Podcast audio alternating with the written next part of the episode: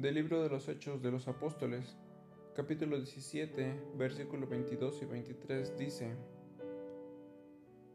Entonces Pablo, puesto en pie en medio del areópago, dijo, Varones atenienses, en todo observo que sois muy religiosos, porque pasando y mirando vuestros santuarios, hallé también un altar en el cual estaba esta inscripción, al Dios no conocido al que vosotros adoráis, pues sin conocerle es a quien yo os anuncio.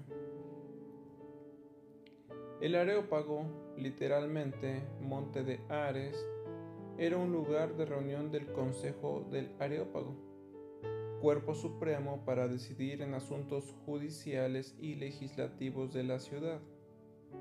En la era apostólica, su poder se había reducido a supervisar asuntos religiosos y educativos.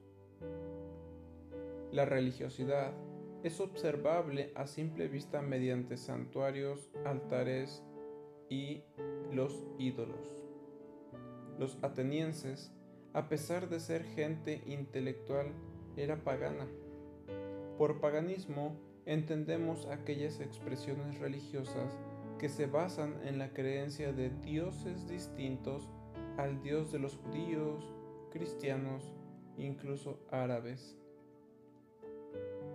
La religiosidad de los atenienses era tal que Pablo observa los múltiples santuarios, altares e inscripciones, ya que eran muy dados a adoptar cualquier supuesta divinidad entre los cuales también estaba una que decía al Dios no conocido, posiblemente haciendo referencia al eterno, invisible, incomprensible, Espíritu, Todopoderoso y Santo Dios, el cual para ellos era desconocido y uno más entre su religiosidad. Los tiempos y la sociedad no han cambiado mucho desde entonces ya que es el observar hoy día la religiosidad en las personas, aún en los intelectuales, y por muy letrados vemos maneras de vivir decadentes e inmorales, que a la luz de las sagradas escrituras se conoce como pecado, además del paganismo e idolatría. Vemos también gente que en su inmensa religiosidad adoptan cualquier supuesta divinidad, dioses que no son dioses, por lo cual no tienen poder para transformar vidas mientras siguen muertos en sus delitos y pecados. En algunos casos se puede ver un sincretismo, por decirlo así, ya que mezclan al que es tres veces santo sin conocerle con su pagana manera de vivir.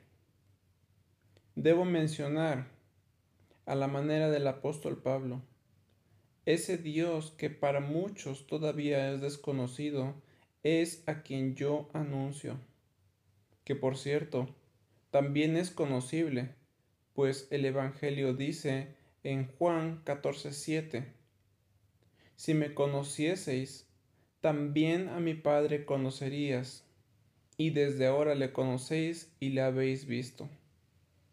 Más adelante, en Juan 17:3, dice, y esta es la vida eterna, que te conozcan a ti, el único Dios verdadero, y a Jesucristo a quien has enviado. Y Primera de Juan 5:20 dice, pero sabemos que el Hijo de Dios ha venido y nos ha dado entendimiento para conocer al que es verdadero, y estamos en el verdadero en su Hijo Jesucristo. Este es el verdadero Dios y la vida eterna. Que Dios les bendiga.